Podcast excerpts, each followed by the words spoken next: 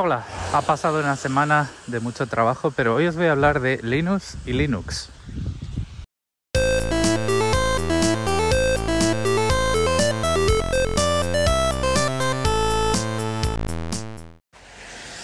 No, no os voy a hablar de Linus Torvalds, ah, sino de Linus Sebastian. Linus Sebastian es este tipo que está al frente de eh, Linux Media Group, que es el, la empresa detrás del canal, eh, la empresa que se formó alrededor del canal de YouTube eh, Linux Tech Tips. Em, hace pues un tiempo, unas semanas, em, me apareció en la portada de YouTube eh, un vídeo de, de este canal que me hizo volver a suscribirme y prestar atención a lo que estaba pasando y es que tanto él como uno de sus compañeros eh, se estaban proponiendo un desafío para usar Linux como eh, sistema operativo principal de sus ordenadores personales durante un mes. Y si no lo conseguían, se abandonaban y se volvían a Windows, se iban a tener el logo de Windows, el antiguo, el de colores, en la cabeza. y no, o sea, permanente en plan de, pues hasta que no te crezca el pelo y te lo cortes, pues ahí estás con el logotipo de la vergüenza. Un poquito de, contexto y por qué me parece interesante. Em, a ver, lógicamente en ese grupo de gente hay gente que sabe mucho de muchas cosas y hay gente que tiene pues Linux como su sistema operativo principal. Os dejo que investiguéis por ahí por el canal para que los conozcáis bien a todos.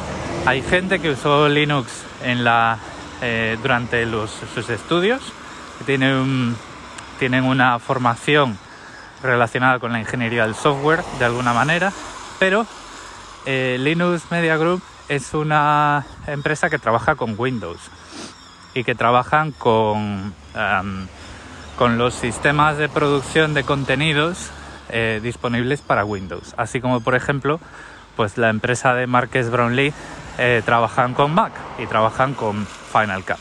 Estos me parece que es eh, Adobe Premiere o algo así, no sé, no, no, como no soy dando en el mundillo del vídeo, pues tampoco os eh, enganchéis demasiado con los nombres. Entonces, o sea, el, contenido que hace este grupo es pues un contenido basado en el PC y de, vez en cuando hacen pues contenido pues de Apple pero lo comparan desde la perspectiva de un grupo de usuarios que fundamentalmente utilizan Windows. Eh, por ejemplo, pues los vídeos donde montan PCs eh, y la prueba, además de los benchmarks, eh, la prueba es pues, pues ejecutar un juego en Steam, pues son, es más o menos la estructura más común que nos podemos encontrar en muchos de esos vídeos. Entonces, el uso que le quieren dar a este em, a este, a este experimento es, bueno, pues yo me voy a instalar Linux, voy a, voy a guardar mi disco duro con Windows por ahí y lo que voy a hacer son pues las, eh, las tareas domésticas, o sea, va a ser mi ordenador de casa y en el que voy a jugar.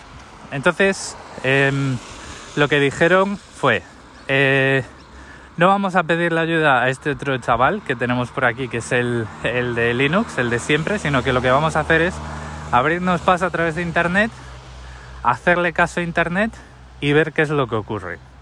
Entonces, están saliendo una serie de conversaciones y una serie de vídeos muy interesantes porque os dan o nos dan otra perspectiva diferente a la mía.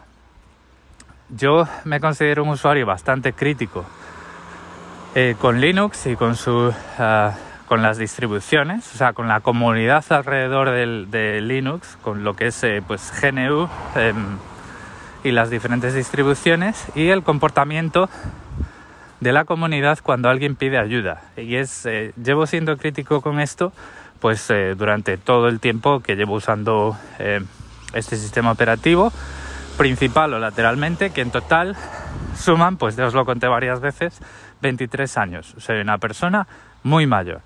Entonces, em, por ejemplo, podemos ver cómo eh, Linux Sebastian instala Pop OS, que es eh, una de las distribuciones que más, eh, digamos que más se promocionan como la distribución en la que jugar con tus juegos de Steam solo te cuestan dos clics del ratón. Y por lo que hace, vale, pues ya tengo el sistema operativo instalado, me voy a instalar Steam, lo instalo desde aquí, que es donde pues, pues eh, mi trayectoria como usuario de Windows eh, me hace pensar que es adecuado y el sistema operativo se va al carajo.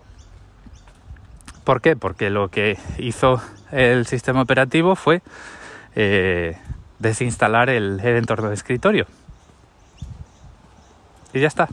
Y pues ahí veis al tipo este diciendo, pero esto qué, qué absurdo, qué cosa más absurda. Esto, o sea, no es normal, ¿no? O sea, es la reacción que pues un usuario em, como el que quieren modelar pues puede tener en esos, en esos casos. O sea, están, digamos, modelando el, el, usuario que, pues desde Windows, ha oído hablar de Linux, está viendo que es un sistema operativo muy dinámico, con un montón de comunidades alrededor, que funciona muy bien, se dice, que no sé qué, que no sé cuánto, que no es como antes, que es el, el de los tres amigos es el tercer amigo, Windows, Linux, Windows, Mac y Linux y tal y todo esto. Y entonces, bueno, pues decide probarlo y en 20 minutos se carga eh, toda la instalación. Solo por intentar instalar Steam como él consideró que era intuitivo. Y esto pasa un montón. Eh, en realidad lo que, lo que ocurre, y esto pues es un solo ejemplo, ¿vale? Con todo esto lo que os quiero contar es que, bueno, pues están pasando esas cosas en ese canal y os puede interesar, como me está interesando a mí, os puede interesar ver cómo un usuario ajeno del mundillo de Linux eh, se intenta abrir paso y cómo eh, le toma el pulso y por dónde, por dónde coge a todo este experimento. Em, en realidad el problema que hay es que hay muchas formas de instalar software en Linux y algunas no son correctas. Y es muy difícil identificar cuáles no son las correctas. A lo mejor, pues si llevas un tiempo trabajando en Linux, con Linux o en Linux, lo sabes y tienes pues un orden de prioridades. Por ejemplo, bueno, pues este tipo de paquete, este tipo de software lo voy a instalar desde eh, la distribución como si dijéramos desde la tienda de Windows, pero desde la tienda de tu distribución, este tipo de paquetes los voy a instalar desde fuera y a la hora de instalarlos desde fuera es donde empiezan las curvas y donde hay acantilados, porque depende de la estrategia que escojas, de las muchas que se te ofrecen sin ningún tipo de indicación, es donde puedes, eh, esa instalación puede entrar en conflicto con lo que ya tienes instalado en el sistema y se te puede ir todo al carete. Entonces, por ejemplo, pues el, problema que ha, ido por ahí y que es lo que, lo que yo he entendido es que eh, Linux intentó instalar un paquete em, bueno, es que fijaros, voy a intentar explicar lo que pasó ahí, hacer un poco de análisis eh, post-mortem de lo que pasó. Es complicado de explicarlo de forma que se entienda. Entonces, eh, digamos que hay dos, formas de instalar software en Linux. Eh, los, los paquetes que encajan en lo que ya tienes instalado y los sistemas con sandbox, con caja de arena. Si intentas hacerlo con la primera alternativa, con los sistemas que encajan en lo que ya tenéis instalado, pero ese paquete fue diseñado para una distribución diferente, es donde puedes entrar en, con un montón de conflictos y a lo mejor el sistema, el, instalador, eh, pues que, mm, que está intentando instalar ese programa, en este caso fue Steam, por lo que hace es quitar del medio lo que le estorba y en este caso fue lo que le pasó que ese sistema de paquetes pues le desinstaló el, el entorno gráfico del sistema. Si Linux hubiese instalado una versión de Steam basada en un sandbox o diseñada específicamente, el instalador diseñado específicamente para su distribución Pop OS, pues no le hubiera pasado esto.